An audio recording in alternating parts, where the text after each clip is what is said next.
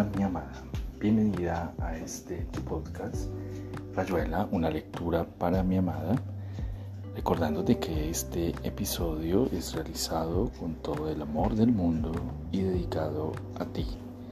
Hoy continuaremos con la lectura de uno de los episodios o relatos de este gran maravilloso escritor Julio Cortázar.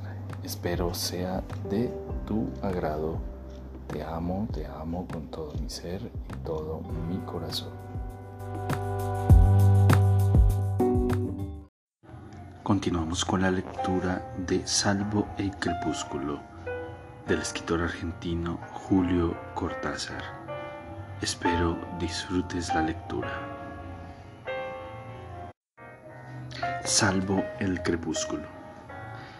Este camino ya nadie lo recorre, salvo el crepúsculo. Bacho. Estela en una encrucijada. Los mármoles que tanto amamos siguen ahí. En los museos vaticanos y las tablas temblorosas de vírgenes y de ángeles.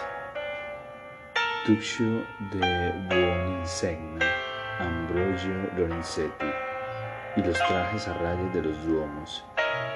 Y junto al Arno sigue Santa María de la Espina. Todo sigue en Urbino, en Perugia, en Salsepolcro, en Siena. Tú los verás acaso una vez más, y yo también acaso una vez más, en tiempos diferentes, sin compartir ese segundo, siempre nuevo y distinto de detenerse frente a un Donatello y sin hablar, perdidos en la contemplación. Saber que el otro está al lado, que después sería el diálogo, el acuerdo o la pugna o las razones, y sobre todo ese calor por dentro, esa felicidad de los museos, y después bajo el sol comiendo en pobres tratorías o en nuestro cuarto miserable lavándonos por turno junto al fuego mientras las voces retomaban un acorde del Giotto, un sesgo de Francesco Laurana, y rehacíamos en un aire común, en un contacto de eternidad precaria, ya en la orilla del sueño, una sonrisa del angélico, los azules de Piero, los pardos de Masashi, fuimos todo eso juntos, solo quedan nuestros ojos a solas en el polvo del tiempo agosto de 1968. Temas de la medianoche. Cada una de las razones que nos devuelven al amor es la repetición de razones agotadas, agostadas. ¿Qué razón puede quedar en lo más irrazonable, en eso que siempre llamaremos corazón? Qué absurdo y renunciable corazón orienta una vez más el gobernalle de la sangre hacia las sirtes que lo esperan entre espumas y naufragios. A una mujer. No hay que llorar porque las plantas crecen en tu balcón. No hay que estar triste si una vez más la rubia carrera de las nubes te reitera lo inmóvil.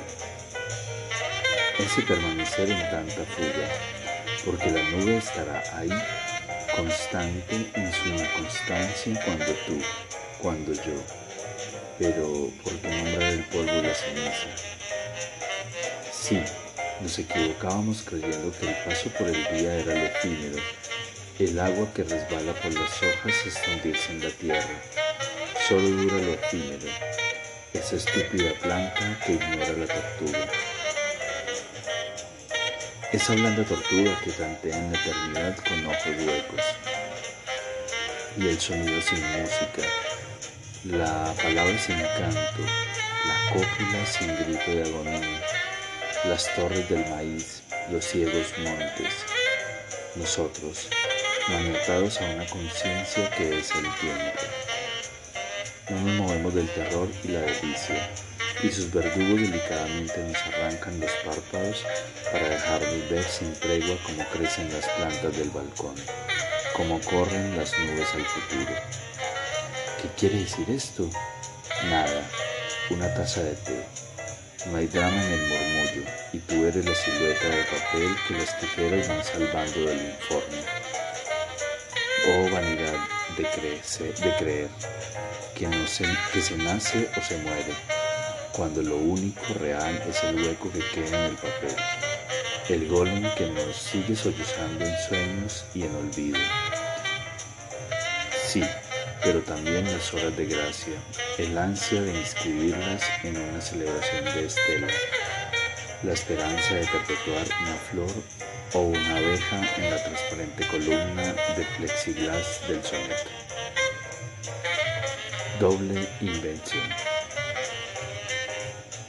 Cuando la rosa que nos mueve cifra los términos del viaje, cuando en el tiempo del paisaje se borre la palabra nieve,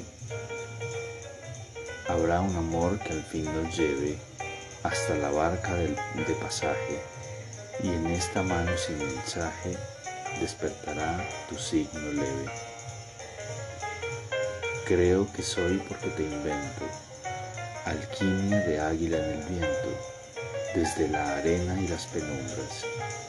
Y tú, en esa vigilia alientas la sombra con la que me alumbras y el murmurar con que me inventas. Sonetos en este tiempo de tormenta anacrónicos para muchos. Yo lo siento más bien ucrónicos. Después de todo, el soneto es el agazapado incubo de la poesía en lengua castellana, y el poeta sabe que en cualquier momento asomará la violante que le mande hacer ese soneto. Sí, su nombre cambia, y el color de sus ojos y el trigo de su vientre, siempre será ella esperando burla burlando, ya van tantos delante. Tres sonetos eróticos. A sonnet in a pensive mode, para CC que paseaba por las calles de Nairobi. Su mono azul le ciñe la cintura, le amanzana las nalgas y los senos, la vuelve un muchachito y le da plenos poderes de liviana arquitectura al viento va la cabellera oscura, es toda fruta y es toda venenos. A remar de sus muslos epicenos, inventa una fugaz piscicultura. Amazona del mono azul, el arte la fija en este rito paralelo, cambiante estela a salvo de mudanza. Viejo poeta, mírala mirarte con ojos que constelan otro cielo donde no tiene puerto de esperanza. Soneto gótico. Esta vernácula excepción nocturna, este arquetipo de candente frío, ¿quién sino tú merece el desafío que urge una notadura taciturna? Semen luna y posesión de un turno el moho de tu aliento, escalofrío cuando abre tu garganta, el cortafrío de una sed que te vuelve vino y urna. Todo sucede en un silencio crónico, ceremonia de araña y de falena, danzando su inmovilidad sin mácula, su recurrente espacio catatónico. Es un horror final de luna llena, siempre serás Ligeia, yo soy Drácula. La ceremonia. Te desnudé entre llantos y temblores sobre una cama abierta a lo infinito. Y si no tuve lástima del grito, ni de las súplicas o los rubores, fui en cambio el alfarero en los albores, el fuego y el azar del lento rito Sentí nacer bajo la arcilla el mito del retorno a la fuente y a las flores. En mis brazos tejiste la madeja rumorosa del tiempo encadenado, su eternidad de fuego recurrente. No sé qué viste tú desde tu queja. Yo vi águilas y musgos. Fui ese lado del espejo en que canta la serpiente. La noche del ala. Nunca sabré cómo vino a parar aquí un breve capítulo del desechado del libro de Manuel, ni por qué lo deseché en su día.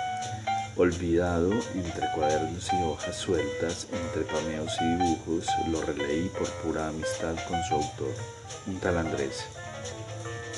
Y no había terminado de leerlo cuando supe que su lugar estaba aquí y que no solo por error lo había guardado entre estos papeles.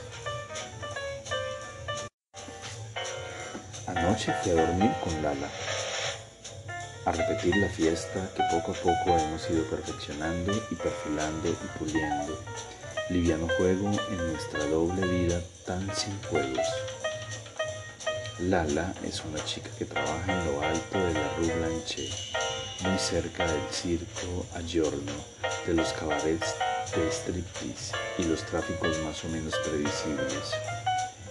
Nos conocimos en un café de esquina. Un golpe de lluvia sacó del itinerario que me llevaba a casa de mi amigo. Ella tomaba un jugo de frutas en el mostrador y tenía una pollera calculada para imaginar lo que seguía. Me acuerdo que pedí un ron que miré con una sorpresa deliberadamente falsa su jugo de frutas y que ella me sonrió sin apuro, sin chantaje, dejándome venir.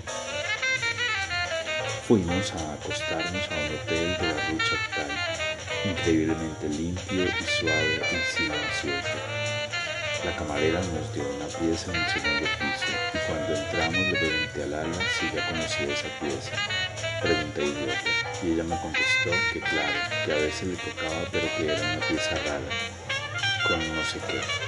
Sentí enseguida que el no sé qué estaba en que de la puerta se pasaba a un angosto pasillo con espejos a los lados, algo así como un mango de hacha ceremonial, desembocando en una cámara perfectamente circular donde la gran cama era como una estalladura de la, del hacha.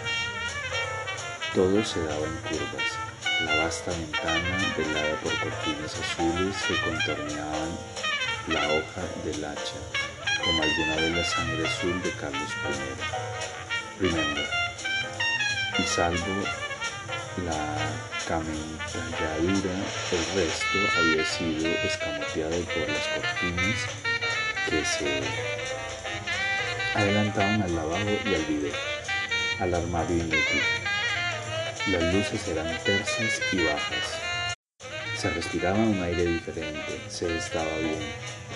El no sé qué del ala podía ser en mi caso un poco de miedo, esa atmósfera entre rococó y Sheridan de Fanon.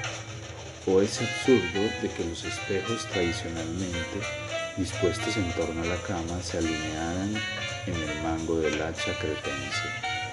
Bien mirado eso tenía algo de refinamiento secreto la propuesta de buscarse desnudos en el pasillo, jugar con los reflejos desde todos los ángulos, pero al fin llegar a la cama con todas las incitaciones ya elegidas y deseadas, sin esa multiplicación artificial que acaso sustituye lo que a tanto les cuesta encontrar por su cuenta. Gracias a todo eso sentimos que hubiéramos podido quedarnos mucho más de la hora usual en la cámara redonda. Y entonces Lala habló con Madame Roland y yo le doblé la propina esa misma noche. Desde entonces siempre tuvimos esa pieza porque éramos capaces de volvernos al café o vagar por las calles mientras estaba ocupada y esperar a que Madame Roland cambiara las sábanas y se ocupara del lavabo tan de acuerdo en que esa pieza era nuestra pieza y que ahí podíamos jugar y hablar y hacer el amor como en ninguna otra parte de Montmartre. Por principio no conviene decirle a una profesional que se la respeta y se la estima. E incluso entonces no es el vocabulario sino la conducta la que debe darlo a entender. Nunca le dije a Lala cuánto me gustaba su manera de tratarme y cómo podíamos trascender, palabra que escribo con precisa conciencia. El hecho de encontrarnos cada tanto, yo un mero tiempo de sus muchos tiempos vespertinos o nocturnos, para beber juntos en el bar donde la llovizna nos había presentado y parlamentar luego con Madame Roland para que nos diera la cámara circular. Del ala me gustaba, aparte de su cara y su cuerpo que tanto me recordaba a No Aimé, la capacidad extraprofesional de sospechar mi especial locura, de plegarse sin las indicaciones, las minas y contraminas de mis amigas del lado diurno de la sociedad, dicho sea sin ofenderlas, y todo eso al margen de la tarifa que siempre indicó y cobró sin marcar ventaja de mi felino reposo junto a ella. Casi indeciblemente todo se había decidido desde el comienzo, y el hecho de darle dinero cada vez que nos encontrábamos no era demasiado diferente que llevarle flores a Francine o un juguete a Luzmilla. Nunca sentí la diferencia entre ponerle en la mano los billetes o que ella me diera una flor que le había regalado la gorda del puesto de la Rue Pigache, entre besarla por un derecho adquirido o que ella me recibiera en la calle o en el café con una risa que valía más que todo dinero, que me devolvía el territorio de la cámara circular a la cena de medianoche cuando era posible, a la liviandad del hasta pronto y del que te vaya bien sin compromisos, sin pactos ni contratos. Ya sé que estoy dibujando una falsa felicidad pre-adamita, prematrimonial, precristiana, pre lo que te dé la gana. Ya sé que era precario, convencional y falsamente anárquico, pero en París, en eso que es la ciudad, Vos en Arequipa o en Sydney o en Lisboa o en Bahía Blanca, en la ciudad hay que inventarse islas y es el bulldozer a plazo fijo. Eso o la alineación conyugal que pocos perfeccionan y en todo caso yo no. Por culpa mía, sin duda, pero en el capítulo de las culpas mejor no entrar porque entonces ni las pasa. Claro que hablarle de islas a un tipo como Patricio, por ejemplo, hubiera sido lo mismo que ofrecerle una lechuga a un puma. La noción de que los, las prostitutas son una lacra social les hace ver todo rojo, empezando por la lechuga. Daltolismo de los prejuicios. Y no es que estén equivocados porque algún día, esperamos bene, no, no habrá más putas.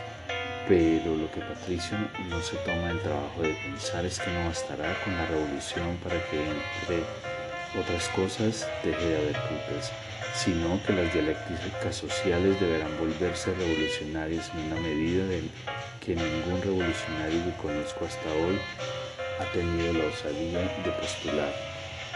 El triste coto de casa del erotismo heredado y malversado y compartimentado tendrá que darse vuelta como un guante y en ese guante, en ese guante dando vuelta con su nueva piel por fuera. Entrará un día la mano del hombre realmente nuevo y será otra mano que la de nuestro tiempo, porque el guante de la derecha se vuelve el guante de la izquierda. Apenas se lo da vuelta, tengo entendido.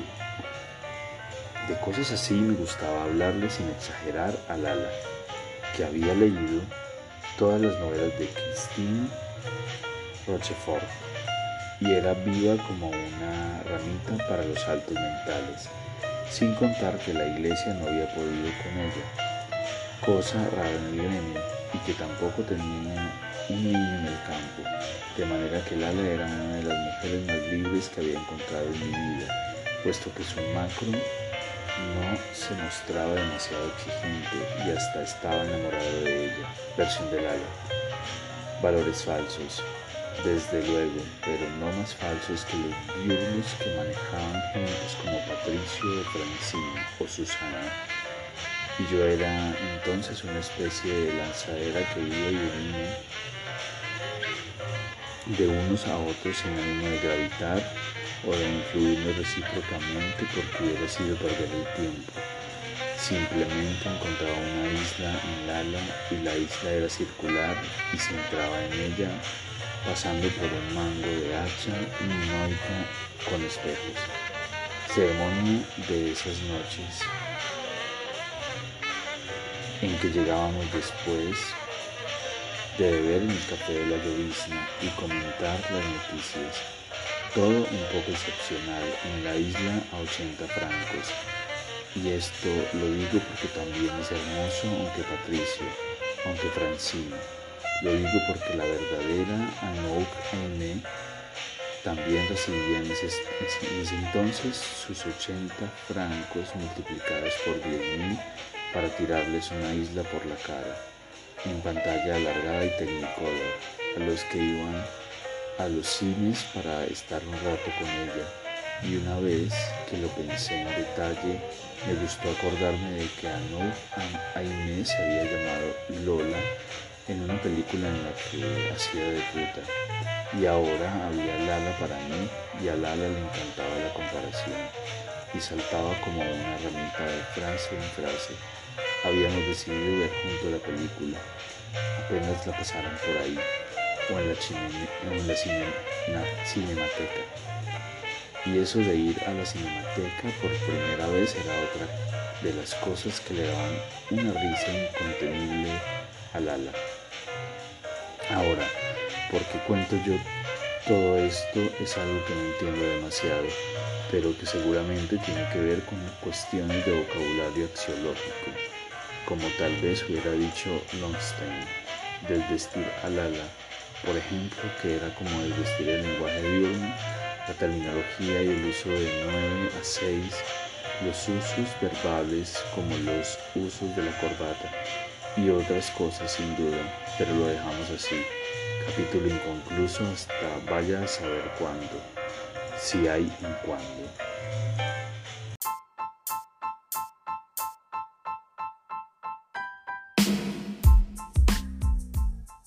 Aquí termina Rayuela, una lectura para mi amada. Espero eh, esta lectura haya sido de tu agrado. Recuerda que te amo, te amo con todo mi ser y todo mi corazón. Te amo.